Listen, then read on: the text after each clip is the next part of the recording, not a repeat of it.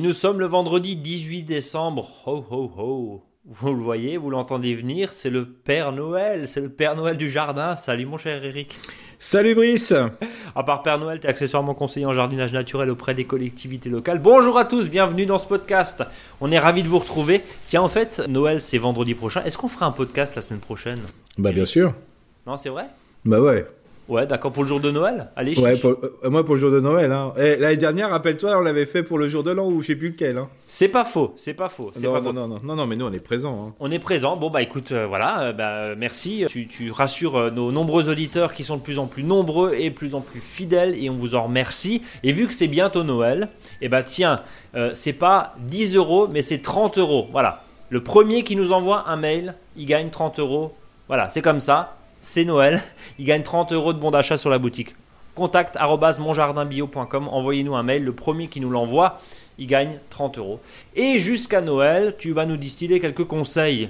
Et après, bah, même si euh, on dit euh, la trêve des confiseurs, hein, nous on n'est pas, on n'est pas très sucre nous. Mais, Non, c'est ça. Ouais, on n'est pas très sucre. On va dire ça, la, la trêve des jardiniers, c'est un petit peu comme ça, ça. qu'on qu'on va la présenter. On va parler aujourd'hui de greffage, initiation au greffage, c'est ça? C'est ça. C'est fou à dire, on va greffer dans plusieurs mois, mais il y a le Ça mois se de prépare décembre. maintenant, là. c'est ça le mois de décembre, là, vraiment hyper important. J'aurais une petite anecdote à raconter. Oui. On verra si la greffe va prendre. On va parler de Guy aussi. C'est ça. Tout le monde connaît un Guy. Guy, ouais, c'est ça. Et on va parler des choux de Bruxelles. Voilà, c'est un espèce Et tout de... le monde connaît quelqu'un qui a mangé un chou de Bruxelles. Et tout le monde, tout le monde a senti quelqu'un qui a mangé un chou de Bruxelles. Pardon, pas- oui, pardon, oui, c'est ça, oui. non, non, arrêtons. Et c'est no- la magie de Noël, faut qu'on reste, faut qu'on reste sérieux. Bon, donc on va parler effectivement de, de ces trois sujets. Euh, juste avant, alors évidemment, on continue à travailler le sol, à apporter du compost, des fumiers, etc. On continue à pailler, on continue à, à bouturer, Eric? Oui, Ça- parce que là, change le- pas, quoi, là, non, parce que la température s'est réchauffée là, hein, donc il n'y a pas de souci. C'est vrai, hein. c'est Et vrai. Je dirais même euh, le sol est vraiment très très gras. Alors plus le problème c'est pas le froid là, c'est le fait. C'est la flotte, cet non après-midi j'ai taillé par exemple, euh, bah, un peu compliqué parce que euh, vraiment le terre était vraiment gras gras gras. Donc euh, c'est quand même bien quand des fois on a un verger bien enherbé. Hein. Ouais, parce que ça colle au bot, c'est ça? Ah carrément, là c'est terrible.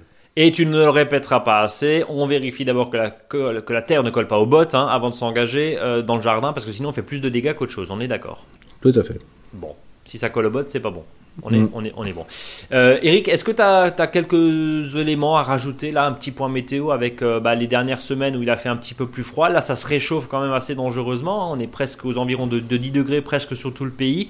Euh, les salades, elles ont pris un petit coup de froid quand même? Je- moi, j'en ai Ouais, certaines mais- qui ont pourri. Mais voilà, mais les cœurs sont encore bons. Les cœurs des chicorées sont bonnes encore. hein. Ouais. Notamment aussi les, les chicorées rouges, hein, je dirais, la- de Trévise et compagnie. Là, donc euh, là, le petit coup de froid qu'il y a eu dessus, ben, la repousse va être excellente, hein, c'est-à-dire que vous allez retrouver vraiment des salades qui vont être vraiment croquantes. Les inquiets du, brocoli, du romanesco et du chou-fleur, qui ne s'inquiètent pas, parce qu'il y en a qui me disent oui, j'ai planté, j'aurai pas de fleurs cette année. Bah, des fois, un petit radoucissement comme ça va faire bah, que les pommes vont s'ouvrir, hein, donc ça peut aller très vite. hein. Mhm. Donc euh, voilà, faut pas s'inquiéter du tout. Le Et au pire, ça, frisé- au, au- au pire, pardon, euh, Eric, je te coupe, mais pour bien qu'on comprenne, au pire, ça fleurit au printemps. Tout à fait. Mais c'est pour ça qu'il y en a qui s'inquiètent beaucoup là parce qu'il y a eu un petit coup de froid. Donc euh, les poireaux c'est pareil. Il y en a qui m'ont dit ça y est, mais je poireaux congelés. Mais non, ils ont peut-être un petit peu, les feuilles ont peut-être descendu un petit peu, mais il y a même pas de souci. Les céleris raves, sauf vraiment s'il a fait du moins 5 pendant euh, plusieurs heures. euh, là, franchement, même en surface, ce que je conseille aux gens, c'est vraiment de les sortir. voilà. Et puis peut-être c'est peut-être le réchauffement qui va peut-être les faire plus pourrir que le coup de froid, quoi. Donc voilà, mais franchement, les carottes c'est facile. Enfin, en ce moment, je trouve ça pas mal. Hein. Et euh, à l'heure où on enregistre ce podcast, on découvre quand même que 2020 est l'année la plus chaude hein, de l'histoire. Oui, c'est juste complètement. complètement flippant cette histoire-là. Euh, on s'en émeut régulièrement, mais en même temps, c'est tout ce qui nous reste hein, à, à faire euh, sur ce sujet-là. Eric, c'est compliqué. Mm. Euh, je sais pas si. Enfin voilà, on ne sait pas, on, on verra, mais c'est vraiment un point qui est quand même relativement hallucinant. Novembre était un mois record, là l'année 2020 est un mois record. Euh, on, on se rend compte que bah, au jardin, ça va devenir de plus en plus compliqué. Et Dieu sait que tu nous le répètes à chaque émission. Bah, il y a une bonne nouvelle quand même. Hein, Oui, s'il te plaît. Là, on me demandait, oui, parce que là, j'ai cru que j'allais pleurer d'un seul coup, mais c'est vrai, hein, c'est terrible. Euh, là, si vous voulez acheter un arbre, c'est compliqué, un arbre fruitier. Il n'y a plus, plus d'arbres fruitiers chez les, les pépiniéristes, il y en a. Et explique-nous pourquoi, parce que Bah, on en parce a que là, il y a eu un engouement de plantation, c'est Ouais. fou. Euh, là, je vois dans le secteur alsacien, on a des gros soucis de, de, pour trouver des arbres. Hein. donc, euh, rupture de stock, euh, voilà. Donc, alors peut-être qu'il va y en avoir d'autres, mais on sait qu'on a pas mal de difficultés. Là, vraiment, il y, a eu une grosse vente d'arbres fruitiers. Et ça traduit quoi? Une Ça, c'est bien parce que ça veut dire que les gens ont envie de planter, les gens ont envie d'avoir des jardins nourriciers. Quand on met un jardin, je veux dire, on met un arbre fruitier, et notamment, c'est pas que des bastiges, hein, c'est pas simplement des sillons d'un an c'est aussi des demi-tiges, des hautes tiges. Donc ça veut dire qu'on a une relation avec un arbre qui va durer peut-être 30, 40, 50 ans. Donc il y, a, une volonté sur l'avenir de plantation. Donc si on met un autre tige, si on met un tige, c'est pour euh, on, ne plante ça que dans une prairie, c'est-à-dire qu'on veut mettre des arbres. Donc je trouve ça c'est voilà, c'est peut-être une prise de conscience qui est importante euh, chez les particuliers et pas forcément en plus euh, moi ce que j'ai vu pas forcément chez des particuliers qu'on croit. Euh, voilà, c'est pas forcément des écolos, c'est pas forcément euh, des gens qui sont proches de la nature, c'est des gens qui se sont dit bah tiens voilà, euh, ils ont pris une conscience et ils se sont dit en fin de compte le jardin nourricier, mettre des fruits, c'est sympa, pourquoi pas, pourquoi pas moi, donc voilà. Hein. Là je fais des, des, formations. Bah là, en tout, je vais avoir sur deux fois cinq jours, je vais avoir 35 élèves en arboriculture fruitière et c'est à la portée de tout le monde. On vous invite à réécouter les précédents podcasts où tu parlais justement de la plantation, je crois que c'était il y a 15 jours, hein, où tu parlais justement de la plantation d'arbres fruitiers, comment faire, et euh, toutes les euh, précautions à prendre justement pour mm. planter, et que ça réussisse pour le coup. Euh, et qui, ce qui vous permet finalement d'avoir dans 2-3 ans bah, les premières pommes, les premières poires, etc. Mm. etc. Voilà, voilà. Alors, deuxième point, alors ça, ça fait une transition, une transition tout à fait euh, intéressante que tu nous donnes là euh, aujourd'hui, Eric, c'est le greffage. Parce que bien sûr, il y a la plantation, mais, mais, mais, mais, on peut quoi rajeunir certains, certains pieds par greffage? Bah, bah, disons que c'est intéressant parce que des fois, euh, si on a une, une, haie, par exemple, champêtre, on peut avoir dedans un, cerisier qui a poussé suite voilà, un, un, noyau qui a été rejeté par un, par un oiseau, ou ça peut être aussi un refuge euh, de musar, euh, pas de musaraigne, mais de, petits rongeurs, donc à pousser à travers. Ça peut être aussi, euh, je veux dire, un, des pépins, pareil. Hein. donc, des fois, il y a des choses comme ça à greffer. Et puis, il y en a aussi sur des arbres. Bah, il y a peut-être intéressant de, ce qu'on appelle surgreffer, c'est-à-dire vous avez un arbre dont la variété vous plaît pas, ou d'avoir deux variétés différentes sur un arbre. Hein. Le but du jeu, c'est pas chez comme les chez professionnels. Hein. On peut avoir plusieurs variétés sur un arbre.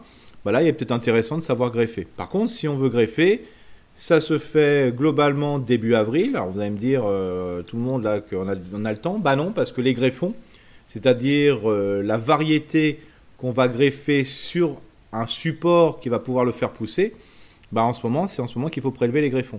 C'est-à-dire que, que ce soit du pommier, que ce soit tous les types de pruniers, donc c'est-à-dire Quetch, Mirabelle, Reine-Claude et autres prunes. Euh, ça peut être les poiriers, ça peut être les cerises bigarreaux, les cerises acides, tout ça, en ce moment, on prélève donc euh, des rameaux qui font 30-40 cm et qui sont issus de la, du bois en 2020. Donc ça veut dire que tout se greffe, tout, peut se, greffer. Oui. Tout se greffe. Ok. Après, on, est d'accord que. Alors là, tu parlais des arbres fruitiers, mais les, petits fruits, euh, le marcotage, c'est beaucoup plus simple. On est d'accord. Marcotage et bouturage, bien sûr. C'est tellement d'une facilité, en sachant que même aujourd'hui, euh, sur certaines variétés de petits fruits, on greffe aussi. Hein. D'accord. Mais, mais, bah, mais là, ça serait vraiment dommage de faire ça, à moins que les gens veulent s'amuser. Mais aujourd'hui, bien sûr, euh, tous les petits fruits se bouturent ou se marcotent. Alors, explique-nous, même si on aura l'occasion d'en reparler, j'imagine, au printemps, parce que je, sais qu'il y a des types de greffes, on parle de, greffes à l'anglaise, de greffes en couronne. Euh, juste, allez, une petite initiation au greffage, et, finalement, ça va permettre de faire quoi concrètement?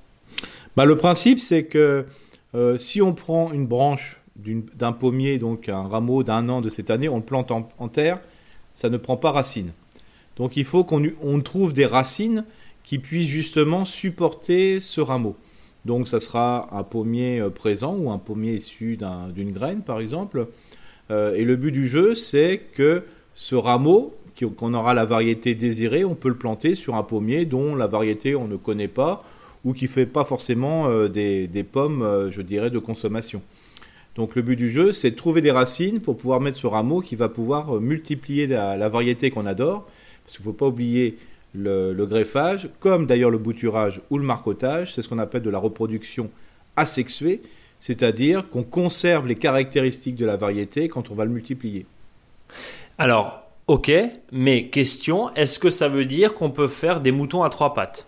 Est-ce qu'on peut faire un pommier sur un poirier? Est-ce qu'on peut faire un cerisier sur des pruniers Ou il y a quand même des limites dans ce que tu nous dis là? Alors, il y a des. Pour faire simple, euh, un pommier peut être sur un pommier, un poirier sur un poirier, ainsi de suite. Ça, Ok, ça, donc on ça peut pas croiser, c'est ça? On peut pas se tromper.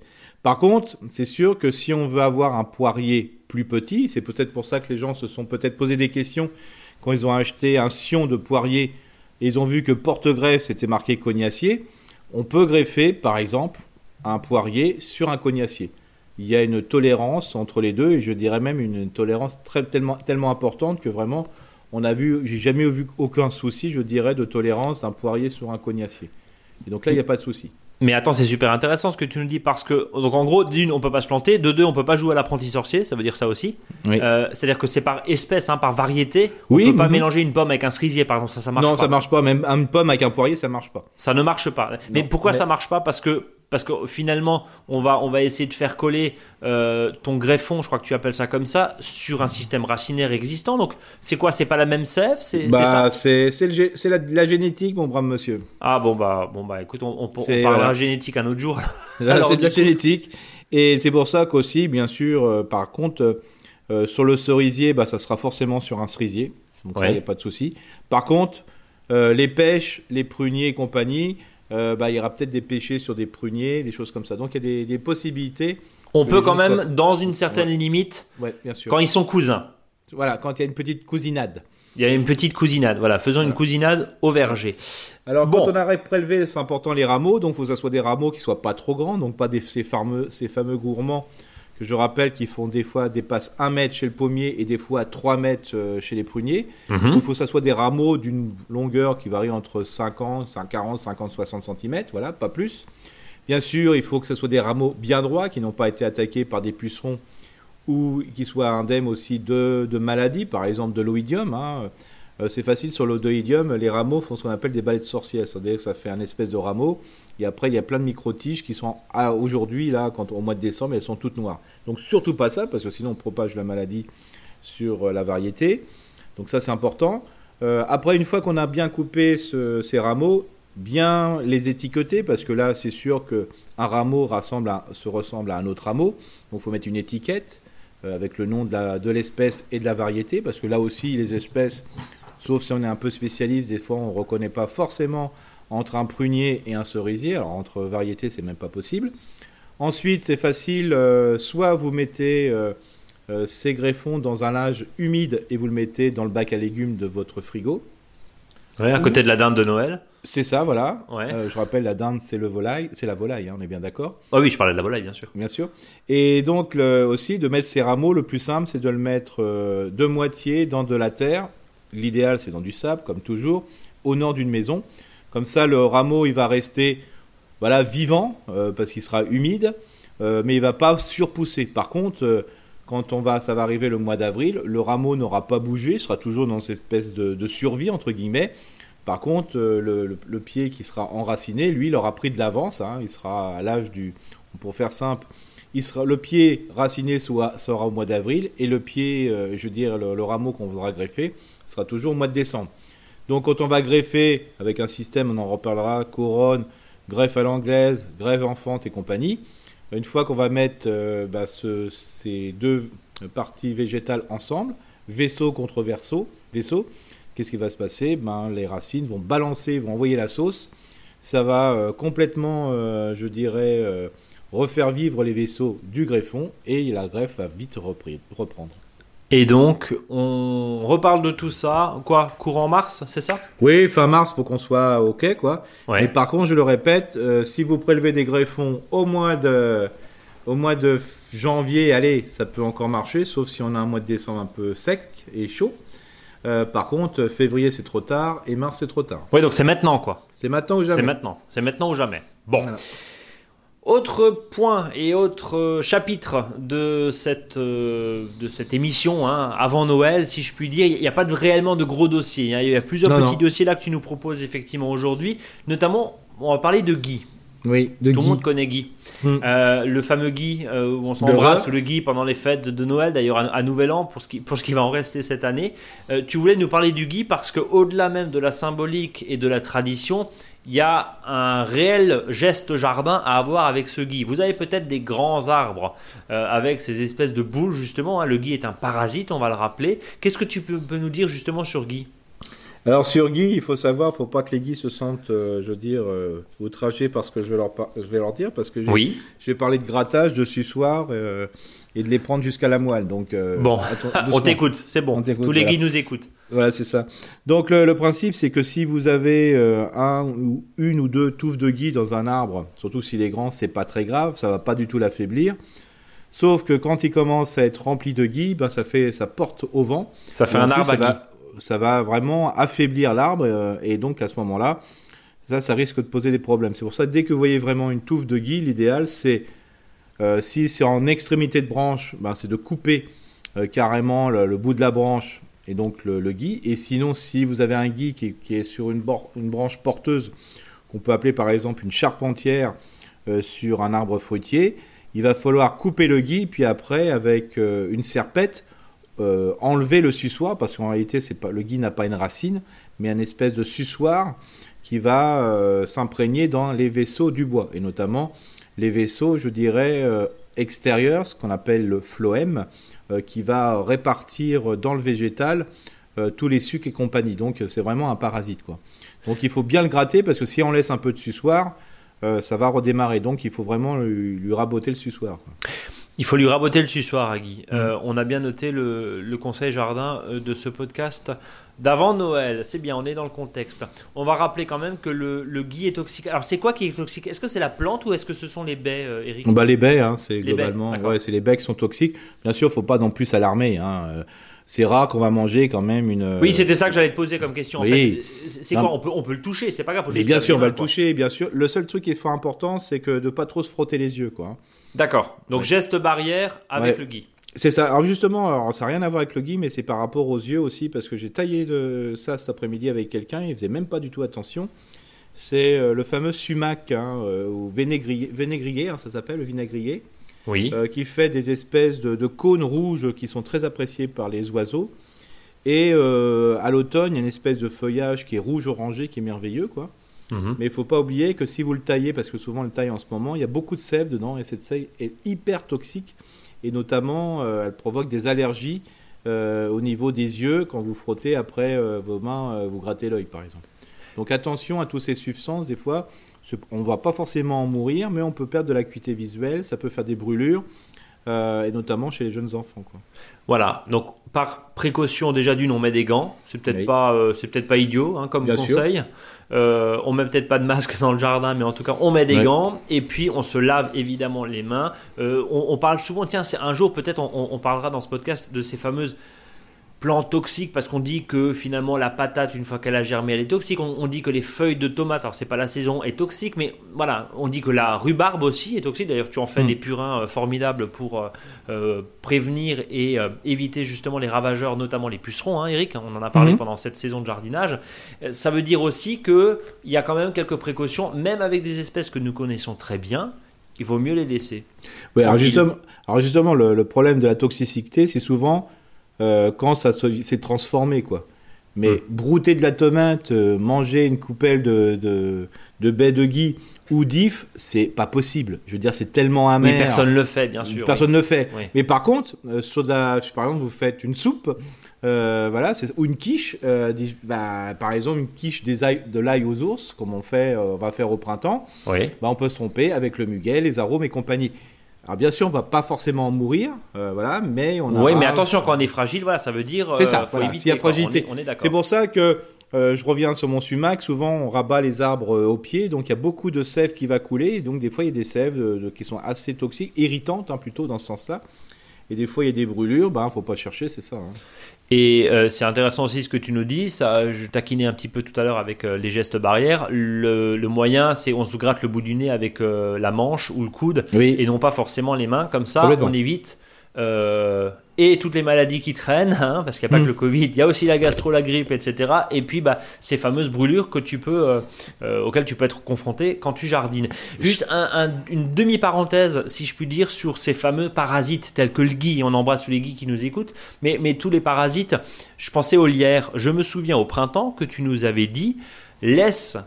Laisse le lierre sur le tronc, c'est comme Mhm. ça hein, que tu disais. Mhm. Laissez le lierre sur le tronc parce que ça permet de faire un formidable cache-soleil, un formidable Mhm. parasol, un formidable moyen de protection contre euh, finalement les agressions euh, du soleil en plein été. Est-ce que tu maintiens Oui, cette je maintiens. petite astuce là si on est en vie, si on est un peu Oui. tenté de faire le ménage? Et je maintiens, et je maintiens encore plus. C'est-à-dire que ce que j'ai vu des trucs terribles dans ces deux jours. Euh, bien sûr, quand vous plantez un arbre, vous pouvez mettre, euh, bien sûr, planter en même temps euh, du, lierre au pied, ah, bien sûr, pour un arbre qui est tige. C'est-à-dire une tige qui fait 1m60, 1m80 ou 2m20. hein, ça dépend si vous êtes en prairie, par exemple, avec des, bestiaux. Le principe, c'est de, mettre du lierre. Ça va protéger le tronc contre les coups de soleil, ce qu'on appelle les échaudures. Alors moi, j'en ai vu plein des échaudures, là, depuis deux jours, suite à des, arbres qui étaient trop dégarnis. Et c'est-à-dire que quand il y a un coup de soleil, le, sud de l'écorce va brûler. Elle va, je dirais, complètement dessécher. Comme elle va être desséchée, elle n'aura plus de fonction protectrice, parce qu'il ne faut pas oublier que l'écorce sert euh, simplement à éviter ce qu'on appelle l'oxydation. L'arbre passe sa vie à, expulser de l'oxygène, justement, à se protéger de l'oxygène pour éviter l'oxydation. Et quand l'écorce ne fait plus cette fonction-là, bah, tout s'oxyde. Et quand ça s'oxyde, bah, automatiquement, euh, ça fait une espèce de gouttière sur les dessus des troncs. Le pivert va attaquer. Alors le pivert, il n'est pas plus méchant que ça, hein, justement parce qu'il va y avoir des coléoptères qui vont euh, aussi pondre dedans. Et euh, une fois que c'est attaqué, c'est fini. L'arbre ne va pas mourir, hein, ça c'est clair. Par contre, comme c'est une rigole qui est sur le dessus de la branche, si votre arbre est un peu chargé en fruits, il se casse. Donc ça veut dire aussi que là, on parlait tout à l'heure de changement climatique, de... parce qu'il y a évidemment la notion des températures, mais on l'a tous remarqué, euh, même en plein mois de novembre, on a un soleil qui est extrêmement agressif, on a un soleil Oui. qui est extrêmement euh, fort et qui crame, hein, c'est le mot, hein, et, et bah forcément, les écorces et les arbres n'échappent pas à ce phénomène, Oui. et euh, on maltraitait, si je puis dire, ou on n'avait pas forcément en odeur de sainteté, le lierre qui montait sur certains arbres. Là, l'idée, ce que tu es en train de nous dire, c'est non, changer, changeons, Oui. changeons et changeons de regard sur le lierre notamment. Et évidemment, il ne s'agit pas de le laisser s'envahir. Je crois que tu. Bah, disais, à partir du moment où il dépasse le tronc, il faut couper. hein. C'est ça. C'est-à-dire qu'au au niveau des char- ce qu'on appelle, on laisse pousser jusqu'aux charpentières. hein. Ouais, ok. Alors, par exemple, j'ai eu un arbre euh, cet après-midi, un énorme euh, mirabellier, qui était très dégarni. Alors, il y avait à peu près 80 cm d'auteur de tronc, hein, donc c'était vraiment un arbre qui, qui avait été greffé très bas. Et après, il y avait 1m20, 1m50 de, de, de tronc qui était vide de branches. Là, le conseil, hein, bien sûr, vous pouvez mettre du blanc arboricole, hein, ça, peut, pro- ça le protège. Oui. Et l'idéal, bon, d'avoir que des arbres blancs, c'est de, moi j'ai tout de suite dit, bah, planter du, bouturer du lierre. Et bien sûr, vous allez laisser votre lierre pousser jusqu'au euh, démarrage des premières pousses qui vont produire des fruits. Là, dans ce cas-là, c'était des mirabelles. Et là, votre tronc, je vous assure qu'il est hyper protégé. Euh, déjà, un, ben, il va y avoir une espèce d'écosystème qui va se faire avec cet, être- cet être vivant qui est le lierre. Et vous maintenez votre, votre arbre dans de meilleures conditions. Et en plus, tu parlais d'écosystème, oui, parce qu'il y a de la bestiole hein, dans, dans le Oui. lierre, évidemment. Donc c'est c'est absolument génial. Ça va permettre, encore une fois, d'héberger tout un tas d'insectes auxiliaires. Ça va permettre d'héberger des fourmis. Alors des fois, on chasse les fourmis, même si des fois, elles nous embêtent un petit peu quand on a semé un petit, des carottes, quelques carottes. Mais au final, c'est pas très grave, les fourmis. C'est les pucerons qu'en général, bon, les deux sont liés, mais c'est pas grave s'il y a de la fourmi sur le tronc. On est d'accord? Bah, si s'il y a un excès de fourmis, c'est sûr que ça va élever les pucerons. Mais si c'est dans le lierre, il y aura moins de, pour- de fourmis dans le lierre. hein. Dans le lierre, Parce que, voilà. parce que les oiseaux vont aller dedans pour chercher manger les- Évidemment. les, blancs. Il va, il va y avoir d'autres acteurs. Donc il y a un écosystème, il y a un équilibre qui se crée. Et vous aurez beaucoup moins de soucis. Et puis vraiment, euh, ce problème de- d'échaudure. Par exemple, maintenant, quand on taille, on est obligé de laisser, parce qu'on dit souvent, quand on a une couronne, euh, ce qu'on appelle une forme gobelet ou une forme pyramidale, on enlève toutes les branches qui vont vers l'intérieur. Ça, à une époque, on faisait même jusqu'à des petites branches. Maintenant, c'est vraiment une faute de tout couper parce que si ça manque d'ombre au centre de l'arbre, vous avez vraiment des problèmes d'échaudure. Et ça veut dire échaudure, ça veut dire que le tronc est en surface est mort. hein.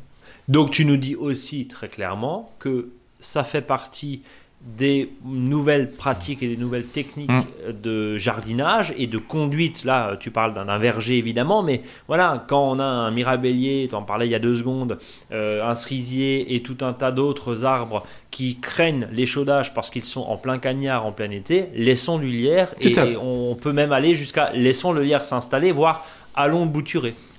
Alors justement, là, il y a un bon test pour savoir si vos troncs, par exemple, d'un coup, peut-être que les auditeurs vont dire, bah tiens, est-ce que mon arbre a été échaudé ou pas? C'est vraiment très très facile, ça se fait au son. Vous prenez un maillet ou un bâton en bois ou voilà, ou vous prenez même une petite tige métallique, mais vraiment, pas vraiment plus c'est quelque chose de métallique, il faut pas taper très fort. Vous tapez sur la surface euh, de l'écorce et vous verrez qu'il n'y a pas, quand ça sonne un peu feutré, euh, c'est que c'est un tout petit peu creux, donc les cellules sont les plus, les, plus, les mortes, les cellules mortes sont plutôt en surface, et vous verrez, vous avez un changement de son. Et donc ça veut dire aussi que là, euh, il a pris un petit coup de soleil, clairement, Co- le tronc. ouais, hein, on, ouais. est, on, on est d'accord. Et on peut rien faire. Si ce n'est de le protéger avec Ouais. notamment euh, le lierre qui coûte rien, hein, contrairement au arboricole. Là, euh, vous, vous mettez un peu le lierre, vous le laissez, euh, encore une fois, vous maîtrisez bien sûr la pousse du lierre, mais ça permet vraiment de faire un, un écran rempli de biodiversité, comme tu l'as dit, à pas cher. Troisième mini dossier de la semaine, avant de raccrocher, avant de se souhaiter un, un bon réveillon, même si on sera là, parole d'Eric, la semaine prochaine, c'est ce qu'il nous a dit tout à l'heure au début de ce podcast, ce sont les choux de Bruxelles. Alors, tiens, Oui. les choux de Bruxelles, c'est vraiment la saison. Alors, on a fait une petite blague avant de mauvais goût en disant que qui n'a pas senti quelqu'un qui a mangé des choux de Bruxelles. Ça veut dire concrètement que des choux de Bruxelles, ça a très mauvaise réputation que ça fait des gaz. Tout le monde dit que ça fait des gaz, Eric. C'est ça. Et, et- et toi, tu nous dis oui, mais. Oui, mais bah, là, il faut savoir qu'une fois que ça passe un peu de froid, et là, dans certains secteurs, il a fait des belles températures négatives le matin, et merci pour les choux de Bruxelles. Euh, donc ça veut dire ces, petites, euh, ces petits choux qui font à peu près entre 2 et 3 cm, une fois qu'ils ont pris le froid, eh ben, ils sont bien meilleurs. Donc euh, là, ça les fait entre guillemets blanchir. Ah, bien sûr, ça n'empêche pas de les blanchir une deuxième fois. Donc peut-être que les gens qui ont pour la première fois planté des choux de Bruxelles, ils trouvent peut-être que ce légume, en fin de compte, est assez intéressant euh, une fois qu'on a laissé passer justement les coups de froid. C'est pour ça manger les, choux de Bruxelles avant. Je veux dire, il y a- il des choux de Bruxelles d'été, hein, on peut en manger tout le temps. hein. Mais c'est vrai que ceux d'hiver sont quand même mieux. Et puis vraiment, c'est une résistance au froid, mais alors exceptionnelle. hein. Euh, euh, c'est fabuleux. Il peut geler comme on veut. Il va y avoir du volume dans le jardin. Mais c'est vraiment un légume qui reste 6 mois dans le jardin. C'est-à-dire c'est pour ça que les derniers choux de Bruxelles, pour faire simple pour ceux de l'hiver, il faut qu'ils soient repiqués, euh, je dirais, euh, fin juin. Quoi. Donc il faut 6 mois de pouce. Ouais, il faut 6 mois de pouce. Euh, alors, toi qui es adepte euh, aussi de la complantation, t'as vu, j'ai pas dit permaculture, hein, mais Ouais. de la complantation qui est une certaine forme de permaculture aussi, on va dire, on va fâcher personne. On s'est déjà fâché avec les guides tout à l'heure. Euh, ça veut dire aussi que bah, pendant les, entre les espaces, tu nous mets quoi De la salade au hasard, c'est ça? C'est ça, bah, le principe c'est que on dit souvent qu'il faut, euh, il faut planter les choux de Bruxelles entre 60, euh, voilà, à peu près 50 et 60. Moi je dis carrément 70-100. Donc vraiment c'est un super grand espace. Jusqu'à 1 mètre Ah ouais On peut mettre jusqu'à un mètre, hein, bien sûr, Ouais. même sur des grands choux de Bruxelles. Moi, je dis toujours, on peut même les, un peu les, euh, les, les, les tutorer, hein, mettre un petit tuteur, parce que sinon, ils peuvent vite se casser la figure s'ils poussent très très haut. Et l'intérêt, c'est que ça sert simplement de plante d'ombre, hein, tout simplement. Si vous les mettez Donc l'ombre 70, portée 300, permet de, De l'ombre, ouais. en dessous. Sans, problème. hein. Vous pouvez mettre euh, même euh, de la petite courgette, euh, même s'il n'y a pas forcément une adoration, je dirais ce qu'on appelle une bonne association. Mais entre pas d'association du tout et une petite association un petit peu douteuse, c'est pas grave, faut, faut y aller. Ça, il y a plein de places au sol. Vous avez facilement, bah, s'il n'y a pas de concurrence, je dirais en hauteur, bah, tous les légumes beaucoup plus petits, hein, la salade, ça peut être des haricots verts, des choses comme ça. Pourquoi pas hein, Si de temps en temps, tous les mètres, il y a un chou de Bruxelles qui, qui sort, bah, ça va pas déranger, ça fera même un petit peu d'ombre portée, ça posera aucun souci. Et c'est pas le même niveau, je dirais, de, au niveau racinaire. Le chou va beaucoup plus profondément, parce qu'il faut pas oublier que ça pousse, ça met 6 mois à pousser. Donc vous voyez à peu près le système racinaire. Euh, Rendez-vous quand? Euh, Autour du mois d'avril, c'est ça pour les semer hein, Alors pour les semer, c'est avril-mai, hein, bien sûr. Avril-mai, d'accord. Voilà, avril-mai. Pour le repiquage, ben, bien sûr, c'est quand ça a 3 à 4 feuilles, donc ça sera jusqu'à fin juin. Jusqu'à fin juin, si toutefois on n'est pas dans des semaines où il y a une canicule, où il y a beaucoup de Oui. soleil, parce que là, ça grille sur place quand on repique. On est, C'est ça, hein. c'est Euh, complètement on aura ça. l'occasion évidemment d'en reparler. Et des choux de Bruxelles, il y en a plein de sortes, et notamment même des couleurs. Il y en a des violets. Hein. Euh, euh, je sais, toi, tu les prépares comment? Tiens, juste un petit instant Maïté. Bah, bref, c'est simple. Hein. Je les fais blanchir et puis après, je les fais cuire euh, plutôt à la, à la vapeur. J'ai pas l'ultra cuiseur, mais à la vapeur. D'accord. Bon, voilà, c'est c'est sympa. Hein. C'est c'est très bon. Euh, ça se conserve très très bien. Alors là, au congélo, même cuit, c'est pas mal. Euh, Mhm. Ça se met aussi très très bien en, je veux dire, en soupe. Ça super. Et aussi mélangé avec la purée. La fameuse Bon, choupe au voilà, chou. hein, c'est. Bon, en gros, c'est ton, c'est ton chou coup de cœur, on va dire. Ouais, j'aime bien. moi. On va dire comme ça. Eric, on va terminer euh, ce podcast par le faux dicton de la semaine, le faux dicton du jardin dont seul Eric a le secret. Alors là, accrochez-vous, parce que moi je l'ai lu avant. tu nous feras une explication de texte. Eric, c'est à toi. Alors bien sûr, euh, on va rester sur les choux. hein. Si un petit homme pisse sur un chou, ce dernier est plutôt de Bruxelles. Attends, pardon, je t'ai coupé parce que ça a juste sonné, je pense que tu l'as entendu. Mais 3, 2, 1, on coupe. Il est euh, 31, ok. ouais, bon, chez moi aussi ça a sonné. Hein. Tu- Je sais pas si t'as entendu. Non, j'ai pas entendu justement. Mm. 3, 2, 1, on reprend. Eric, évidemment, on termine ce podcast par le faux dicton de la semaine dont toi seul as le secret. Euh, c'est un dicton qu'on nous envie de partout. Alors, on t'écoute, Eric. Alors aujourd'hui, bien sûr, on va parler du chou. Alors si un petit homme pisse sur un chou, ce dernier est plutôt de Bruxelles. Alors là, il faut que tu nous fasses une explication parce que je suis pas sûr que tout le monde comprenne. Oh bah il y a un petit homme qui est pas très très grand là et qui fait qu'à Bruxelles on va toujours voir, c'est le Mannequin Peace. hein. Voilà, Donc c'est pour qui, ça que. qui est une fontaine au centre de la ville de Bruxelles, Voilà. effectivement. Et voilà, donc chou, chou de Bruxelles, tout le monde a compris. Bon, voilà, la Mm. petite subtilité. Ouais. Eh ben, c'est pas mal. Oui, et puis surtout que là, même si vous êtes un grand homme euh, ou une grande femme, vous pouvez aussi faire pipi dans le jardin. Il Oui. faut savoir que le chou, en ce moment, c'est pas mal parce que vous pouvez. euh, on dit souvent, ben ouais, l'hiver, on fait pas grand chose. N'oubliez pas que l'urine peut servir. Vous le balancez sur les feuilles mortes que vous avez déposées. Donc ça fera toujours un complément d'azote parce qu'il faut pas oublier que les feuilles mortes, c'est plutôt carboné. Euh, beaucoup de, cellulose, mais surtout de lignine, hein, qui fait la robustesse de la feuille. Donc un petit peu d'azote ici et là ne fait pas de mal, et notamment sous la serre en ce moment. Voilà, c'est toujours un petit complément. D'arroser le sol, bah, tu- non mais euh, enfin, euh, allons- allons-y jusqu'au bout dans le, dans, dans le conseil pour le coup. Ouais. Tu disais un petit pipi dans l'arrosoir en général. Hmm. Euh, ça veut dire que là, pendant cette période de vache maigre, si je puis dire, où le sol est Mm. quasiment nu dans ta, dans ta serre normalement, hein, ou Ouais, au mieux il est paillé, mais en tout Ouais. cas il ne voit pas, il ne, il ne voit pas les pluies d'hiver et d'automne. Euh, de l'arroser avec justement de l'urine permet quand même aussi de- d'entretenir une, une bonne fertilité? Oui, c'est ça, surtout que ça y est, on va repartir pour des conseils là, je crois, mais je crois que c'est important.